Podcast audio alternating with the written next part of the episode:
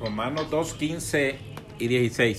Me- Mis disculpas que ha habido un poquito de, de- de movimiento aquí, pero es que había un, un paciente ahí y otras cosas que atender por teléfono y, y bueno, se nos desconfigura un poco lo, lo que teníamos planeado, ¿verdad? Eh, Romanos, 15 y 16. Romanos 2, 15 al 16. mostrando la obra de la ley escrita en sus corazones, dando testimonio su conciencia y acusándoles o defendiéndoles sus razonamientos. En el día en que Dios juzgará por Jesucristo los secretos de los hombres conforme a mi evangelio. Bien, hay otro pasaje en el Antiguo Testamento que más o menos va en esta línea, Eclesiastés 12,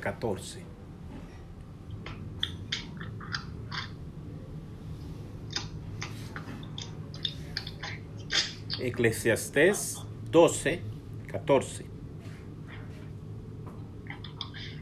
14. Sí. Porque Dios traerá toda obra juicio juntamente con toda cosa encubierta, sea buena o sea mala. ¿Qué encuentran de común en los dos versículos? Juicio. Juicio, ¿qué más? eh, según cómo sean las obras. ¿Qué más? En ambos habla de las obras, pero habla algo más todavía. Sea buena o mala, dice. ¿Perdón? Sea buena o mala. Sí, está hablando de las obras, buenas o malas. Las obras que hacemos, se entiende que mientras vivimos, ¿verdad? Pero ¿qué más dice que va, que va a llevar ahí? Pues, pues, Lo encubierto. Lo encubierto, lo secreto, lo secreto, lo, lo que se conoce y lo que no se conoce, lo secreto. encubierto, dice, toda cosa encubierta. Ujú. Entonces, en la primera, en el primer versículo que leímos, Romanos 2, 15 al 16, aquí Pablo está hablando qué pasa con la gente que, que nunca oyó de Dios, dice, por ejemplo. Y que nunca, que es una pregunta que nosotros nos hacemos a veces, y si alguien no oyó el Evangelio y se murió, ¿qué? Entonces él empieza a mencionar que las mismas personas que no están bajo la ley hacen lo, por naturaleza lo que es conforme a la ley, ¿verdad? Porque sus conciencias les acusan o les, o les aprueban y en base a eso se mueven. Entonces ellos mismos, eh, ¿verdad? Dice, mostrando la obra escrita en sus corazones, que hay algo escrito en el corazón, ¿verdad? Dando testimonio en su conciencia, acusándoles y defendiéndoles según sus razonamientos, ¿verdad? Dice, en el día, y empieza a hablar de dos cosas. Uno es el juicio, el juicio, eh, y uno aquí se pregunta, ¿será que los cristianos tendrán que dar cuenta de sus obras y de sus secretos? Que tenemos que dar cuenta, ¿Tendremos que dar cuenta? ¿Qué creen ustedes? ¿Sí o no? Sí, Pero será igual que los que los que los que no son creyentes, no, porque los incrédulos van a dar cuenta, ¿verdad? Tanto de lo que hicieron, sea bueno o malo, como lo, lo secreto que hay en el corazón. Y aquí está hablando en términos generales de la humanidad, ¿verdad? Que todos van a dar cuenta en momentos diferentes, en circunstancias diferentes, pero todos daremos cuenta, todos, de lo que hicimos o de lo que lo que hay adentro. Entonces dice que Dios va a traer en Eclesiastés la obra a juicio, dice. Y además de eso, todo lo oculto. Ahora, ¿qué, será esto de lo, de lo, lo que dice en Corintios, en, en el versículo que leímos, los secretos de los hombres? Cuando, cuando se dice aquí los secretos de los hombres, por hombre debe entenderse del ser humano, ¿verdad? No, no es hombre en el sentido de género, sino es, es genérico, ¿verdad? No, no es eh, masculino o femenino, sino que está hablando de toda la humanidad, o sea que nos incluye a todos, hombres y mujeres, a todos. Entonces dice que va los secretos de las personas, digamos. Los secretos. ¿Cuáles son los secretos que podemos tener? ¿Podemos dar algunos ejemplos de secretos? Secretos. Secretos, secretos. Pero eso puede ser asociado a pecados ocultos. Bueno, empecemos a pensar en algunas posibilidades de pecados ocultos. Estaría.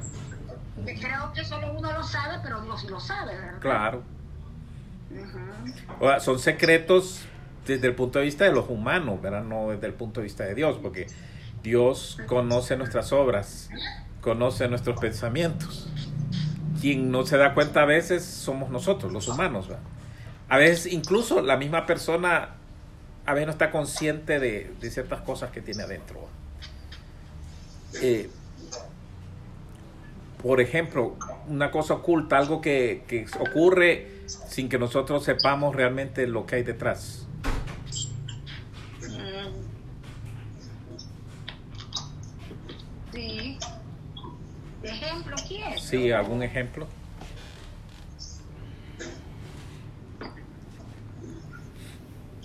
Bueno, podría ser que habrá detrás de toda esta pandemia. Bueno, pero, pero veamos un poquito más así. Eh, podemos mostrar palabras amables, ¿verdad? Eh, diciendo cosas que son mentiras, pero nosotros sabemos adentro cuál es la verdad y seguimos mintiendo. Y nadie se va a enterar que son mentiras, porque los demás no tienen la forma de saberlo. Por eso Dios dice que Él va a pesar los pensamientos y las intenciones del Bueno, corazón. pues eso estamos hablando. ¿Cuáles son ejemplos de, de alguien que puede tener un secreto? Alguien que habla algo como si fuera verdad. Bueno, un ejemplo clásico es el de Gise, el siervo de Eliseo, que fue a Ajá. pedir este no, no, pero, pero, pero la historia empieza cuando el hombre fue curado, Sí. ¿verdad? Y, y le ofrece todos esos. Le ofreció, bueno, uno dice ropa, pero es que en es- la ropa era una. Eh, eh, una algo, una- en esa época, un buen precio, ¿va? tenía la ropa. Era valioso. No es como ahora que vamos a ir a un bulto y comprar ropa barata, ¿va? No. Es ropa fina, ¿verdad? Entonces, valiosa, más Sí. joyas, supongo yo, le ofreció Sí, todo para oro. que se vistiera como alguien digno. ¿va? Y entonces se imaginan, eh, el profeta no mostró ningún interés en ese tipo de cosas. Le dijo, quédate con tu recompensa, o sea, ni dinero ni nada. Ajá, pero el siervo oyó todo, ¿verdad? Y quiso el siervo, sin que se diera cuenta su amo. Se fue y lo siguió. Y, y lo alcanzó y le dijo que el Señor le dijo que ocupaba las vestimentas. Las trajo y las escondió. Y le dio oro. parecerle. Sí, que cambió de padecer, ¿verdad? Entonces, que iba a cuestionar el, el, el, Sí, este, el sirio este, no, no, no iba a cuestionar nada, simplemente estaba tan agradecido que le dio todo y él vino con su paquete y dijo, ya hice yo mi... Ahora soy, estoy bien. Y guardó todo aquello, ¿verdad? Y es la parte que Luis dice, que es cuando el, el profeta le dice, no estaba mi espíritu contigo cuando... Y le empieza a decir todo lo que él hizo. Esa es un- una cosa que, que el profeta, por ser profeta, pudo conocerlo y porque Dios se lo mostró, porque también esto quedaba como de enseñanza nuestra. Eh, y, y es terrible la, lo que, la consecuencia que vino, ¿verdad? Que le dice, La lepra de Amán. se te va a pasar a ti y a tus descendientes. Que, que uno dice, esta cosa sí que está, está horrible, ¿verdad?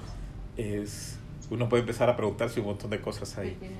Sí, los descendientes, sí, diría uno. Bueno, habría que detenerse un poquito más. Pero el tema aquí, lo que no es que si hay secreto, hay cosas que, que se pueden hacer y mostrar como que si no se están haciendo. Eh, ¿Verdad? Podemos decir con las palabras, o sea, simplemente estar hablando cosas como que si fueran verdad, pero nosotros sabemos que son mentiras y las seguimos haciendo. Los demás no se van a enterar. ¿Quién conoce ese secreto? El Señor. el Señor. Eh, los pensamientos, hay pensamientos, eh, bueno, ¿de dónde salen los malos pensamientos? Dice, ¿de dónde salen o no tienen malos pensamientos? ¿Quién conoce los malos pensamientos? Es algo oculto. ¿A quién conoce los malos pensamientos? Sale del profundo del corazón. Sí, sale del corazón, así es. Los malos pensamientos y los malos deseos, ¿verdad?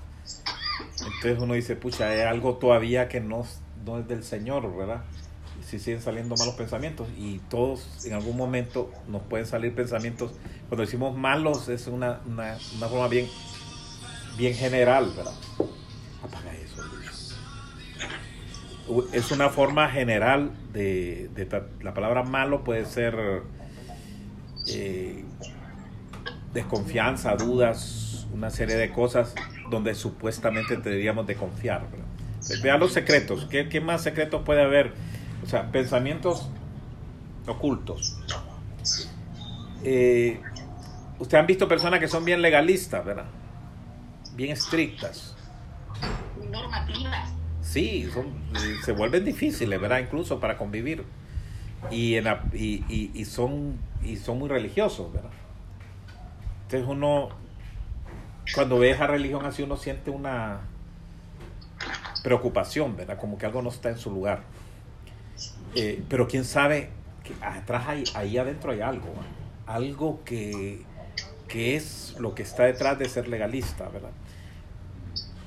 Eh, tal vez una persona, y es una persona que es muy legalista, no tiene piedad, como los fariseos, ¿verdad? Que eran, eran terribles, y el Señor les, les, les toca duro y les dice que tienen que limpiar su corazón porque había un problema. Aunque por fuera, vestidos de blanco, andaban muy, muy, muy pulcros, cumplían la ley. eh, bueno, usted no se imagina, es que nosotros no tenemos la imaginación porque no, no haya actualmente un movimiento que sea como los, exactamente como los fariseos. Pero ellos a veces ni siquiera veían ah, sino que pasaban viendo el suelo para no contaminarse con lo que veían alrededor. Es un montón de cosas bien, bien extremas, ¿verdad? Eran extremos. Y, pero el Señor no, no se dejaba sorprender por eso, porque él conocía lo que había dentro. Bueno, el caso de Judas, que Judas en oculto fue a vender a- al Señor. Y los demás no sabían. Los demás no sabían. Pues el Señor lo que le... Pero ¿por qué hizo eso Judas? Dice uno. ¿Qué estaba pensando él? Pero todo eso va a ser conocido, ¿verdad? Todo, eso- todo ese asunto. ¿verdad? Lo que hizo estaba malo y lo que, y lo que había dentro estaba malo también. Eh, pero nosotros no... Hay quien debate, ¿verdad? Que Judas eh, tenía que cumplir la profecía, que no tenía culpa. Bueno, no sé, pero Judas dice que en lo que dice la, la escritura de Judas, uno le da a entender de que el hombre tenía algo malo en el corazón, porque es el diablo quien le metió eso. O sea, él a lo mejor empezó a dudar del Señor, se empezó a esperar, o, no le, o se sintió ofendido por el Señor, no sé. No, sabríamos. ¿Has visto que hay personas que usted cree que están tranquilas y de pronto dice, me voy? O el caso de un pastor que está ahí, todo parece estar bien, y un día les dice a la congregación, yo me voy, los dejo, y nadie sabía ni por qué, ni cuándo, ni, ni qué pasó. Todo oculto. O sea, esas decisiones así sorpresivas, que nadie sabe de dónde se originan, son producto de muchos procesos ocultos que tenemos dentro de nosotros y que solo nosotros sabemos. La desconfianza, ¿es algo de adentro o es algo de afuera? propio de la, de la persona. Persona De afuera para adentro. De afuera para adentro. De adentro para afuera. Entonces, eh, ¿usted cree que la persona confía en usted hasta que pasa un problema, sale? ¿Dónde estaba eso? Adentro. La desconfianza, la confianza estuvo ahí. O sea, tenemos un montón de cosas que pueden trabajar en el ámbito de lo más profundo, que nadie sabe, que nadie... dan unas clases de confianza en unos lugares. Hacen que te, caigas, que, que te vayas para De espaldas. Y que otro te va a tener. Sí. Y si no tiene fuerzas. Bueno, podemos ser personas bien desconfiadas, ¿verdad? Que no confiamos en nadie, no confiamos en el hermano, no confiamos en el pastor, no confiamos en el amigo, no confiamos en nadie. Y solo usted lo sabe, que es así. ¿Por qué está pasando? forma propia. ¿Perdón? Es de la persona. Es Sí. propio de la persona. Todo eso está ahí adentro, oculto. Hermano Mario, ¿Sí? yo una vez leí algo porque, como usted dice, la desconfianza, a veces uno tiene, como dicen aquí, ya estereotipada una persona de que no hace actos buenos. entonces luego leí algo y luego cuando hace algo bueno, usted se pone a pensar qué, qué, qué pasa. Entonces anda buscando el, el por qué.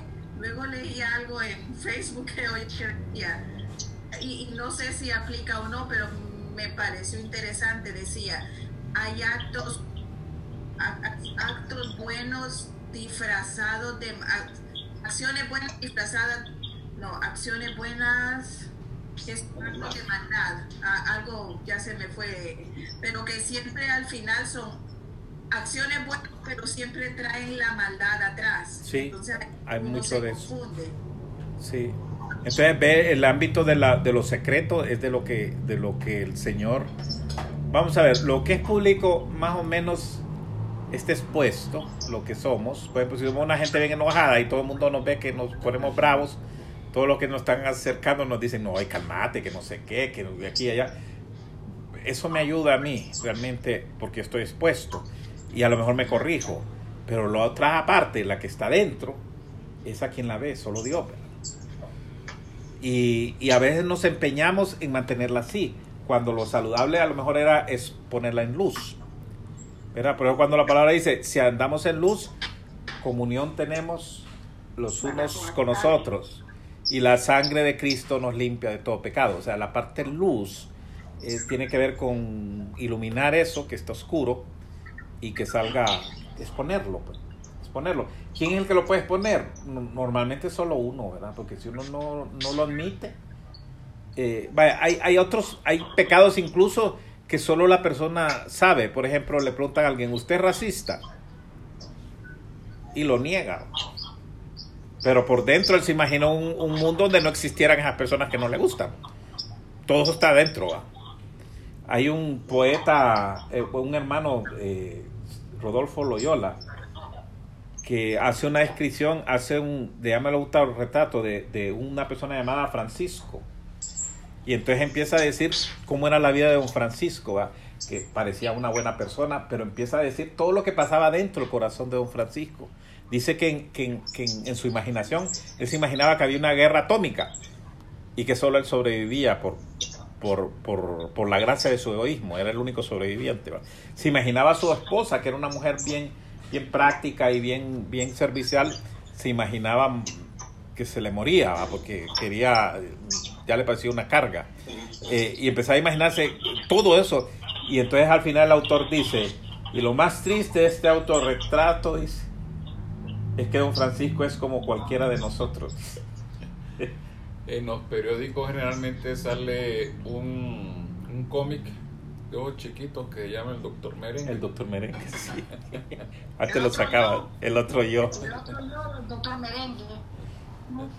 Bien, eh, Y hay un, un inglés que escribió un libro sobre ese problema, ¿va? que eh, el hombre se transformaba en, en un hombre que llamaba Mr. High ah, era un monstruo. ¿no? y era un monstruo.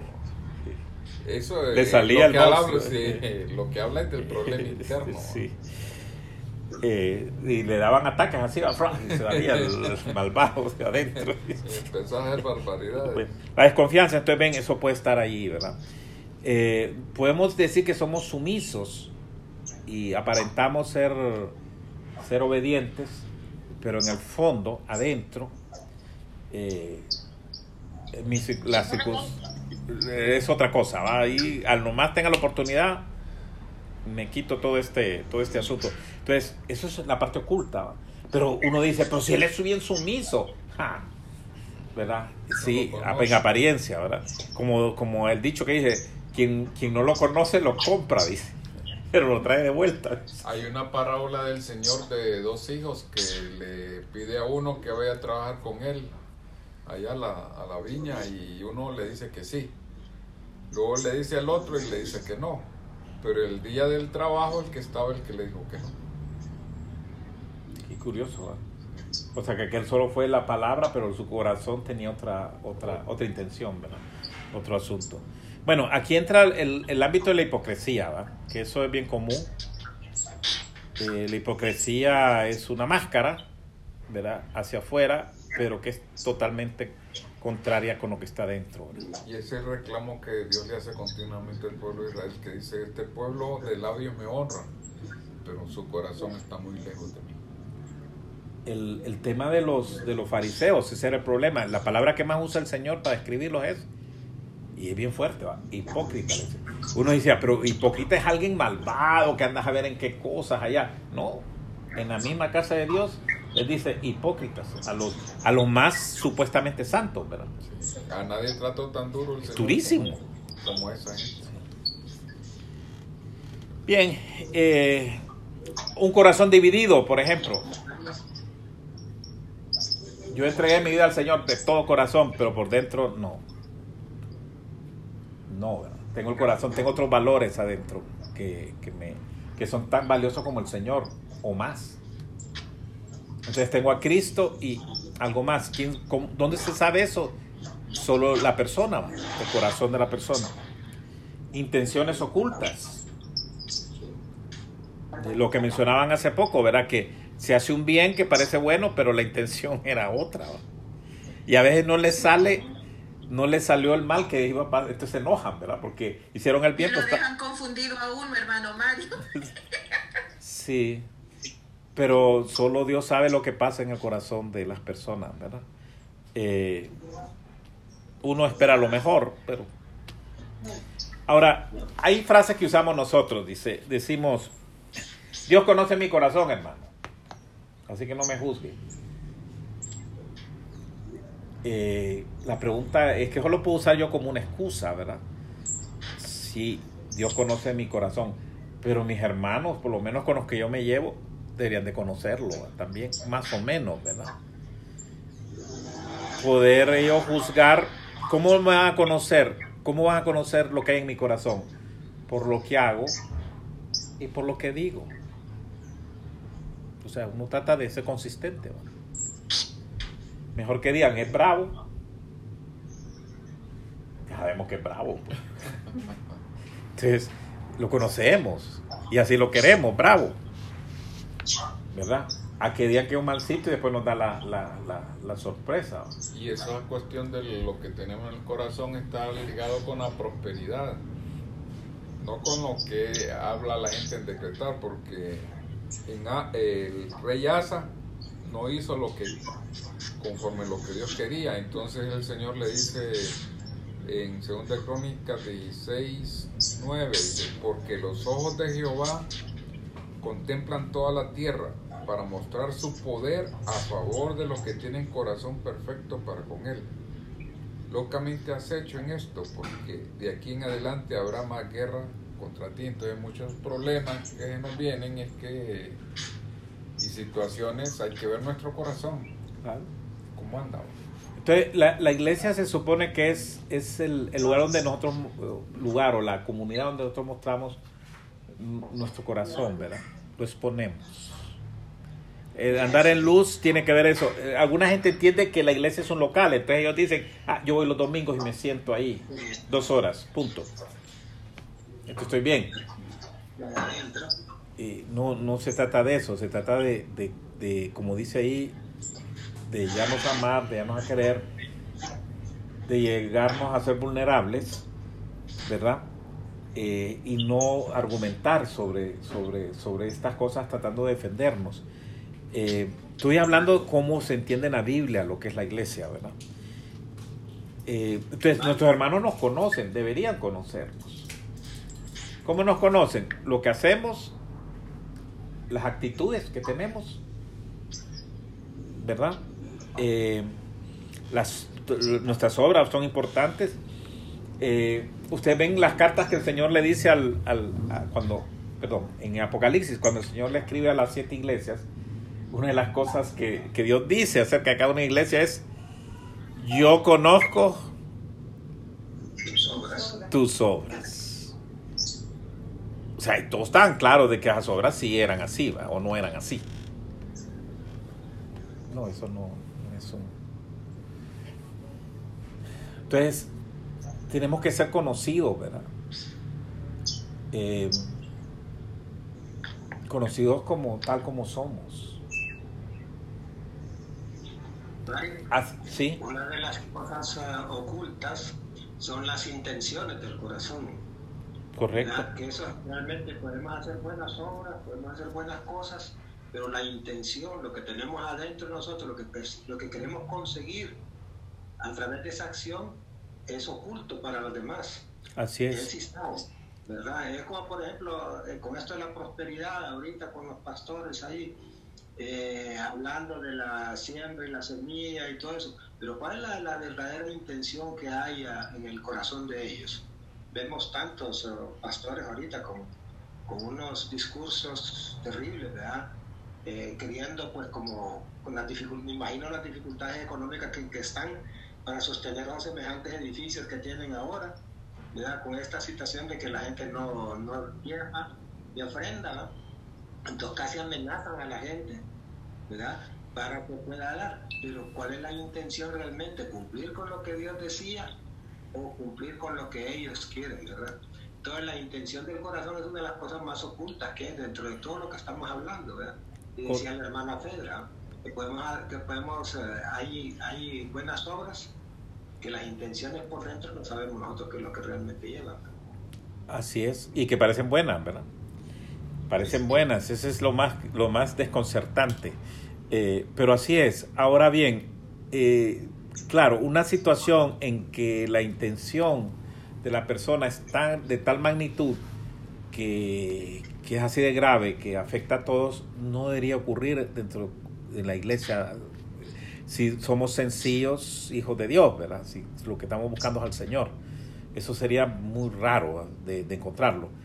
Pero cuando lo- el movimiento que estoy hablando es, es de alguien que empezando bien empezó a ver, como, como el caso de Jesse, ¿verdad? Eso que pasó con Jesse, el, el, el siervo de, de Eliseo era, ¿no? Eh, eso se suponía que no debería pasar, pues. Jesse, Jesse estaba al cuidado de su, de su señor, o sea, que incluso eh, él tenía la posibilidad de ser un profeta, ¿verdad? Porque lo- los siervos eran, eran, o sea, el que Eliseo sirvió a Elías, por- ¿verdad? sí. ¿verdad? Estaba en preparación. Entonces eh, uno dice, bueno, ¿y qué le pasó, verdad? Entonces ahí es donde el corazón tiene que tomar un, un rumbo y es a lo que nosotros somos confrontados, ¿verdad? Eh, es un rumbo por el Señor. Eso no puede librar de estar en estas cosas, ¿verdad? Que anda- andamos en otro asunto. Ya,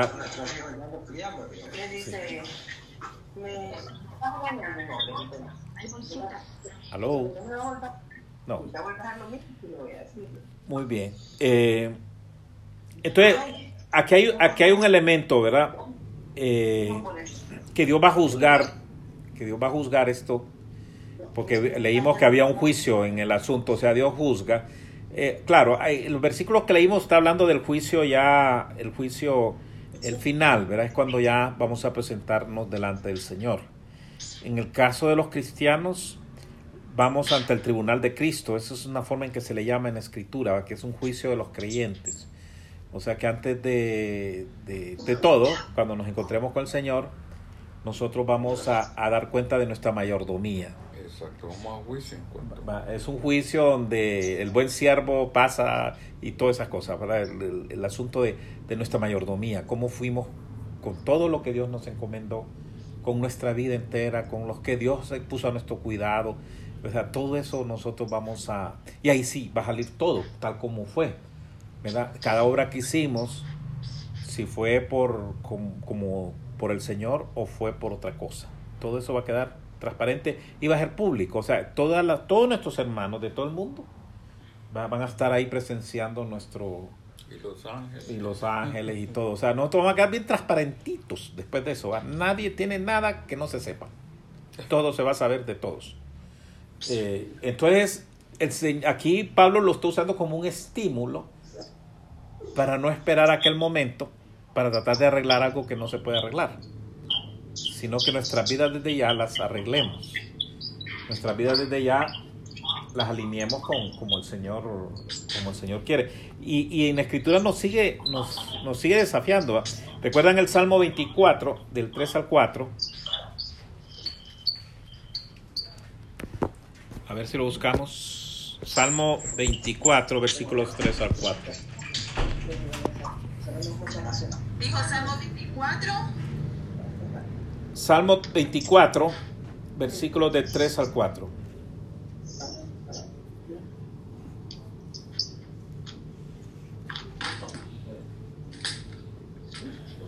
¿Quién subirá al monte de Jehová? ¿Y quién estará en su lugar santo? El limpio de manos y puro de corazón, el que no ha elevado su alma a cosas vanas, ni jurado con engaño. Ese el Salmo 15. El 24, oye usted, ¿verdad? 24, 5, 3, 3 y 4. 3 y 4. Y ¿se acuerdan las bienaventuranzas? ¿Qué dice? Bienaventurados los puros de corazón, Limpios. Los limpios de corazón, ¿verdad? Porque ellos verán a Dios. Porque ellos verán a Dios limpio, limpio. Entonces, aquí habla, esto es, la limpieza tiene que ver con nuestro interior, ¿verdad? Eh, no solo con lo que hacemos, sino con lo que hay adentro. Y pues esa es la santidad, de eso se trata la santidad. La santidad tiene que ver con lo que haya, con lo que se hace afuera y con lo que lo, que lo mueve desde adentro. Esa es la santidad. Es no es aparentar. Eh, ejemplo, alguna gente dice, es que santo es eh, vestirse así, cortarse el pelo asá. Eh, No, es, es una cosa más, más, más de integridad, ¿verdad? De nuestro, de nuestro ser. Que digamos, en- podemos tener el temperamento difícil, pero hay integridad en lo que estamos eh, siendo. Eh, podemos ser bien mansitos, bien tranquilos, que parecemos santos.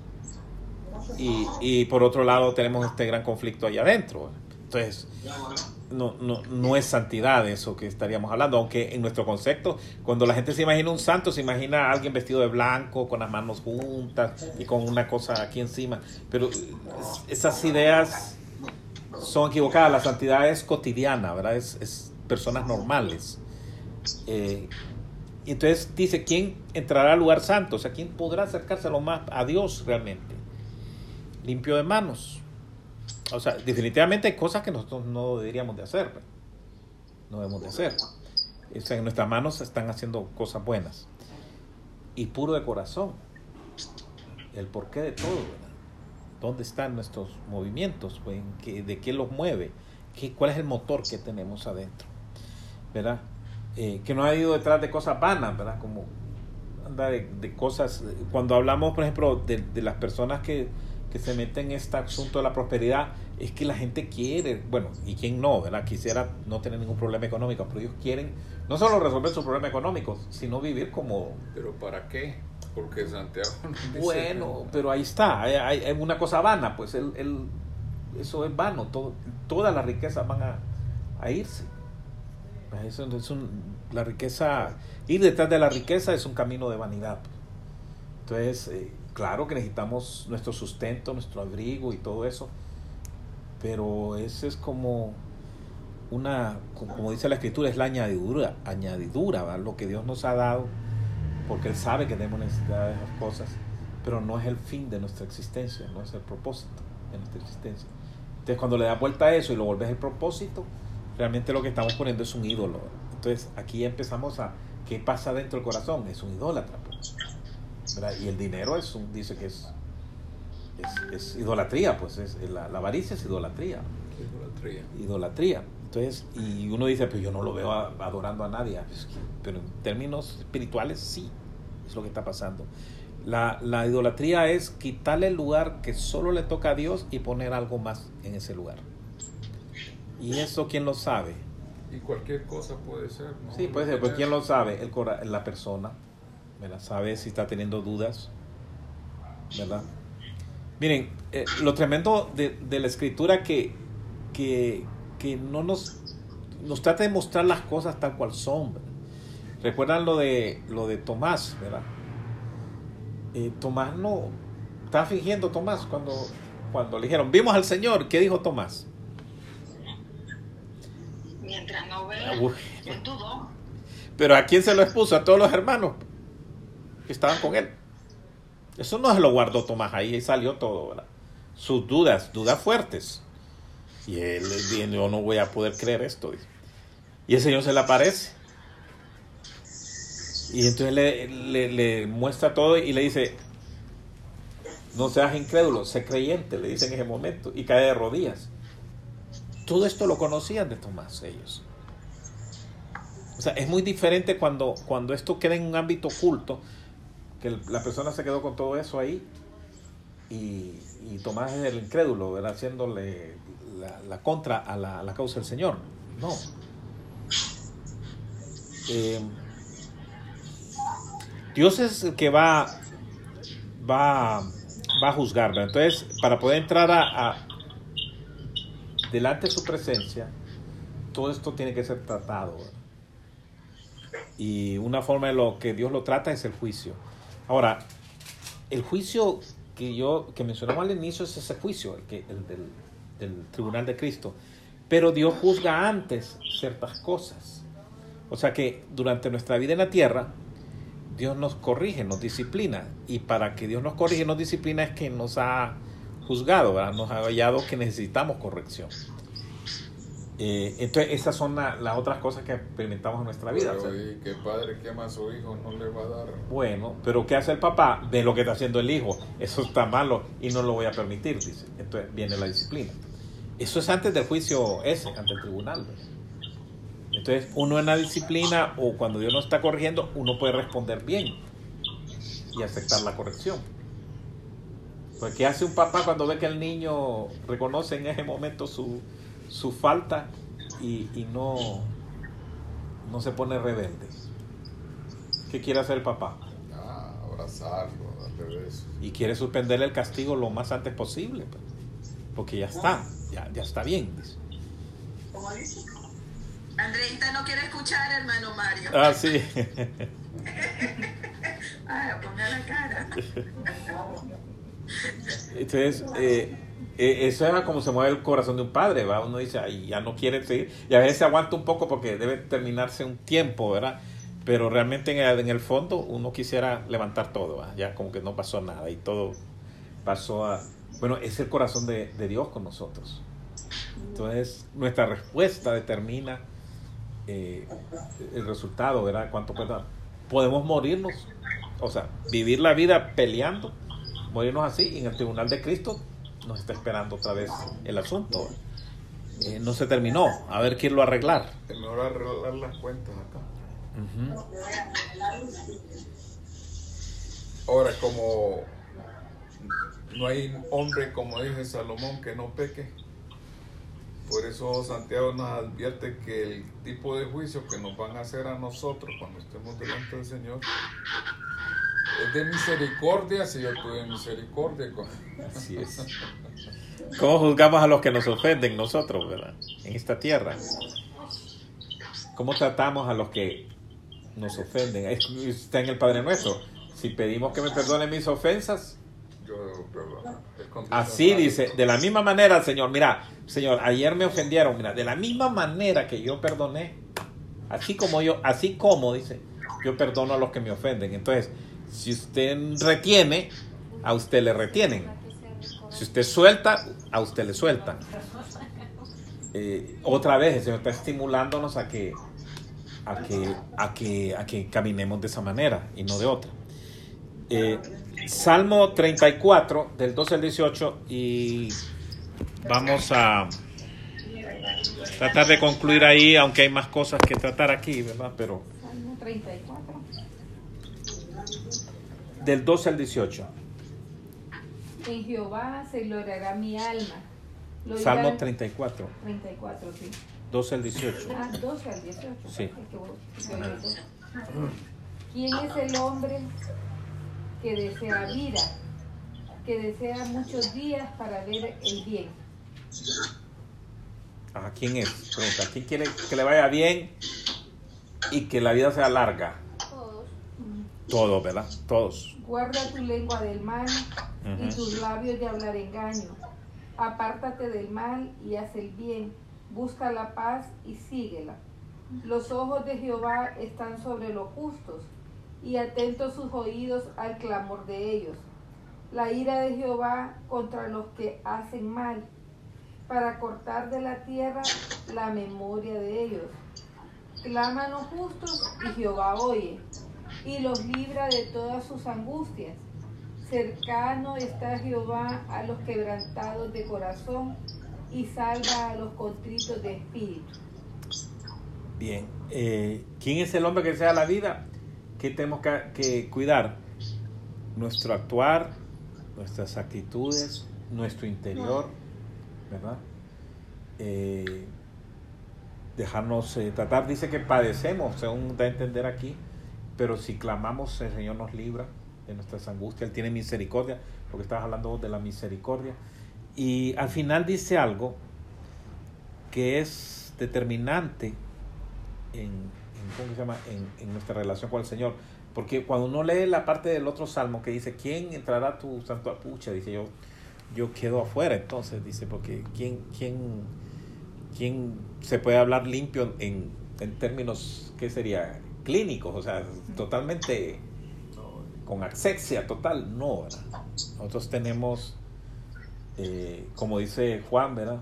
Si andamos en luz, como le, está, y la sangre de Cristo nos limpia. O sea que Sí, el andar en luz, pero si reconocemos nuestros pecados, es Eh, condicional.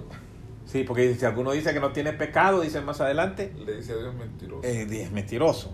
Mentiroso. Sí, es mentiroso. Ay, dice uno, ¿cómo es eso? va? Eh, entonces, esta última parte dice, cercano está el Señor a quién? A los quebrantados de corazón y salva a los, a los, a los contritos de espíritu. ¿Verdad? Me llamo Mercedita, me llamo Brenda. Ah, sí, todo le llamaron. Ah, Ahora la gente le queda tiempo de ver, antes la gente no. eh, entonces aquí es quebrantado, ¿verdad? Uno, uno delante del Señor debe estar quebrantado, ¿verdad? Eh, él prometió cambiar nuestro corazón de carne, eh, pero nuestro corazón de piedra por un corazón de carne. Esto es lo que el Señor está haciendo con nosotros, ¿verdad? Eh, si fuera nuestro corazón viejo, lo único que habría sería toda esa maldad que hay adentro, ¿verdad? El doctor Hyde es el que va a salir, el que está, el monstruo ese, ¿va? pero dice que ha sido cambiado el corazón nuestro. Y eso lo vemos con Pedro, ¿ah? cuando el Señor le dice, el diablo ha pedido zarandearte, permiso para zarandearte. Y salieron las cosas que había. Y salieron los que había ahí. ¿va? Bueno, en la Biblia hay, hay, hay ejemplos, ¿verdad? Eh, se recuerda el caso, y es un ejemplo bien fuerte, ¿verdad? El caso de Ananías y Zafira, creyentes. O sea, Y la disciplina. ¿verdad? Y en iglesia, entusiasmados y todo eso. Y Y se fueron al infierno eso. No, no, no necesariamente. Pero para que vean cómo es la disciplina del Señor, el juicio antes, eh, no estamos hablando del juicio ante el tribunal, sino el juicio que se da aquí. Eh, Ananías y Zafira se entusiasmaron cuando vieron que los demás estaban dando de sus bienes. Ahí estaba Bernabé, dice que dio, se llamaba José Bernabé, Sí. y dio todas sus, sus, sus cosas para los, para los pobres. Ahí pasó un fenómeno bien interesante, ¿verdad? Un montón de gente que tenía bienes los puso, porque había un montón que habían venido de afuera, se quedaron desde la fiesta del Pentecostés, ahí se quedaron.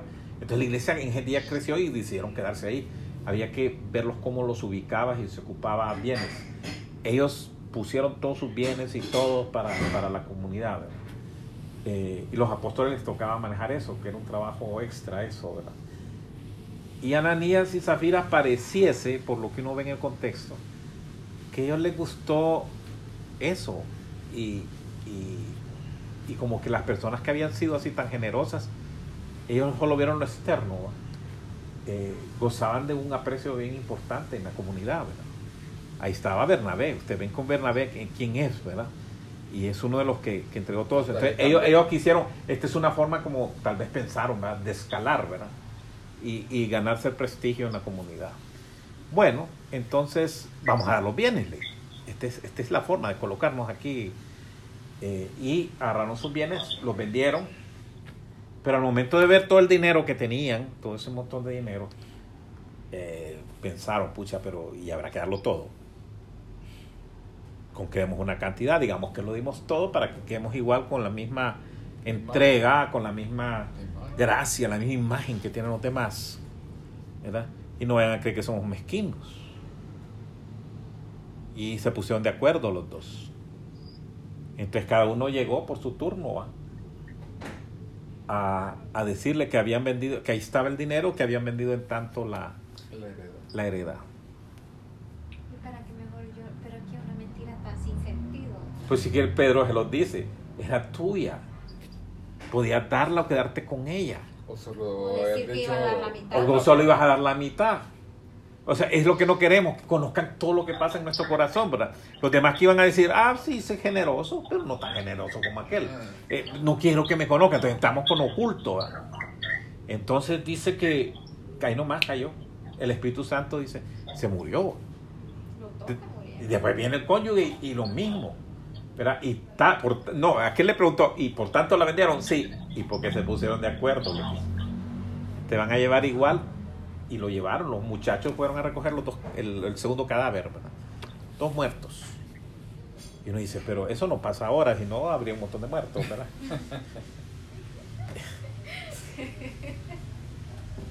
o sea, hay gente que ve esto con liviandad, pues, o sea, como que eh, esa imagen, esa querer ser lo que no es. Y lo que el pecado que tenemos ahorita. Entonces, eh, estuvimos en una época más difícil, ¿verdad? Quizás por eso Dios ha tenido misericordia, porque si no, a saber cómo sería esto, ¿verdad? Sería peor que el coronavirus. ¿verdad?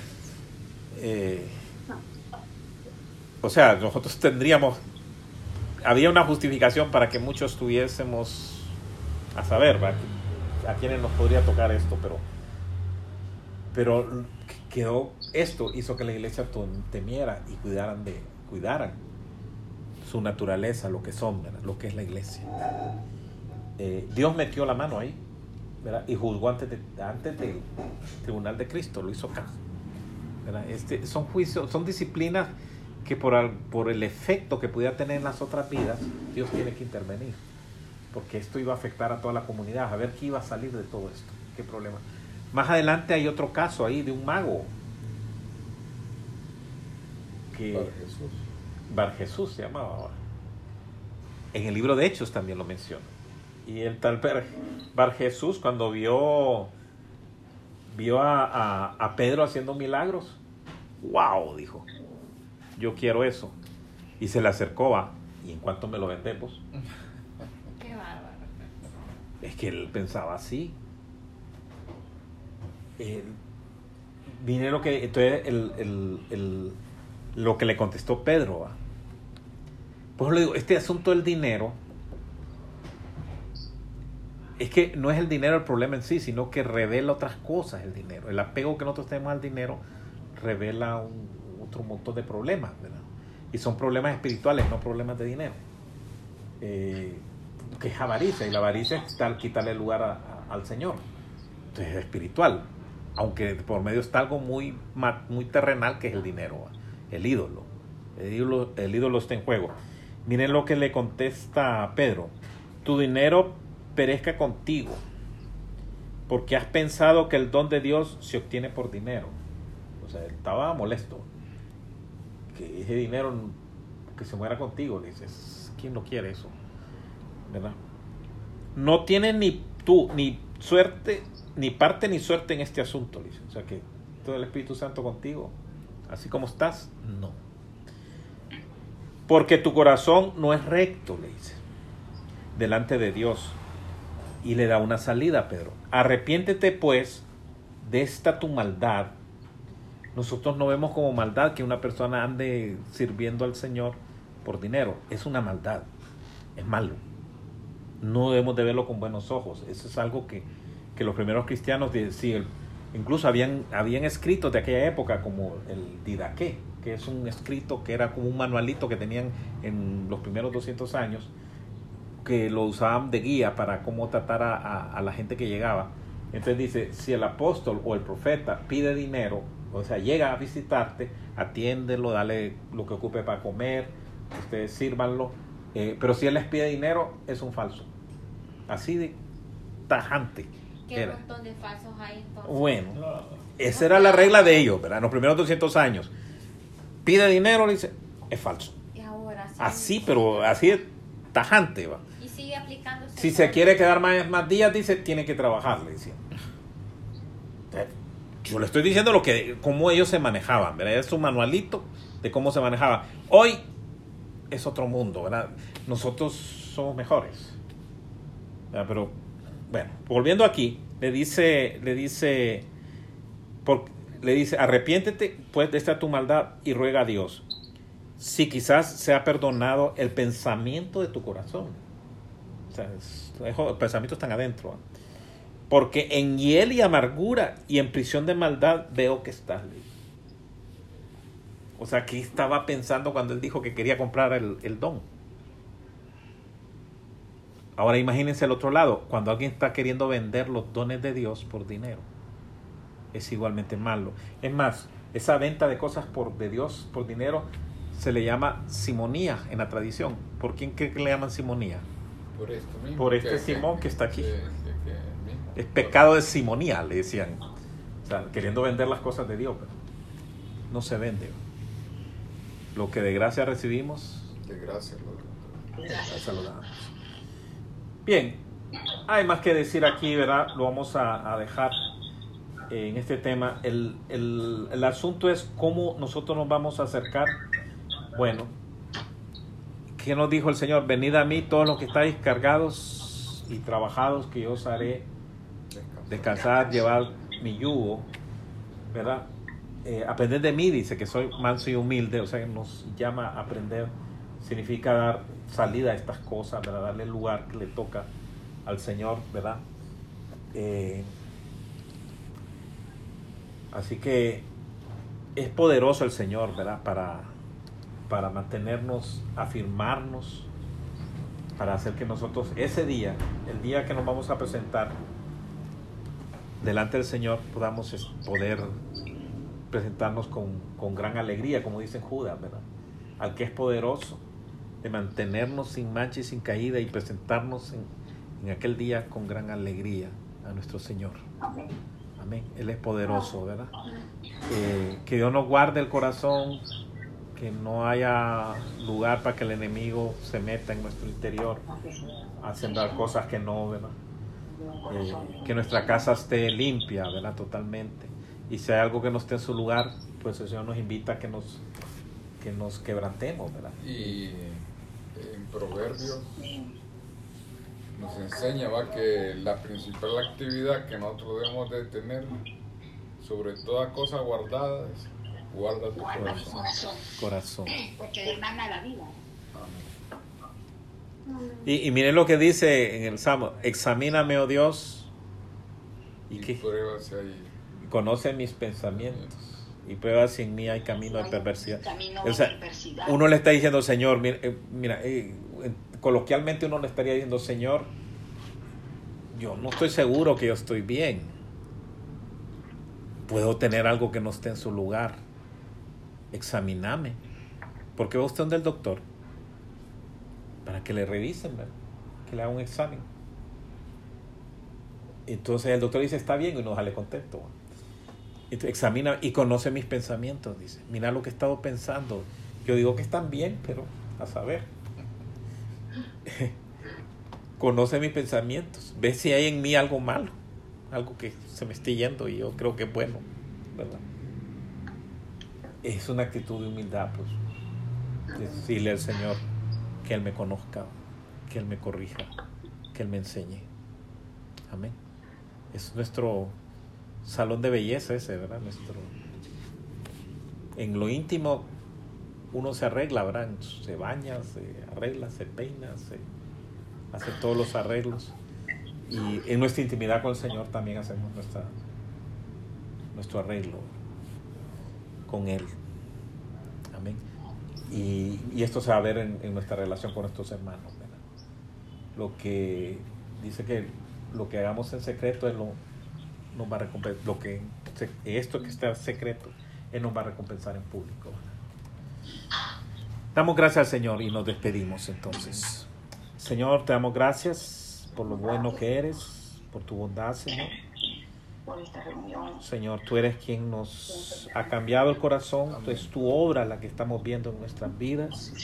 Señor, no queremos seguir el camino de, de otros que no quisieron que tú obraras en ellos, sino, Señor, queremos ser entendidos, Señor, dóciles a tu, a tu palabra, dóciles a, a tu mandato, Señor, a lo que tú quieres de nosotros. Gracias, Señor. Ponemos delante de ti nuestras vidas y te agradecemos que estás con nosotros y que nos ves con buenos ojos, Señor. Te bendecimos en el nombre de Jesús. Amén. Amén. Y amén.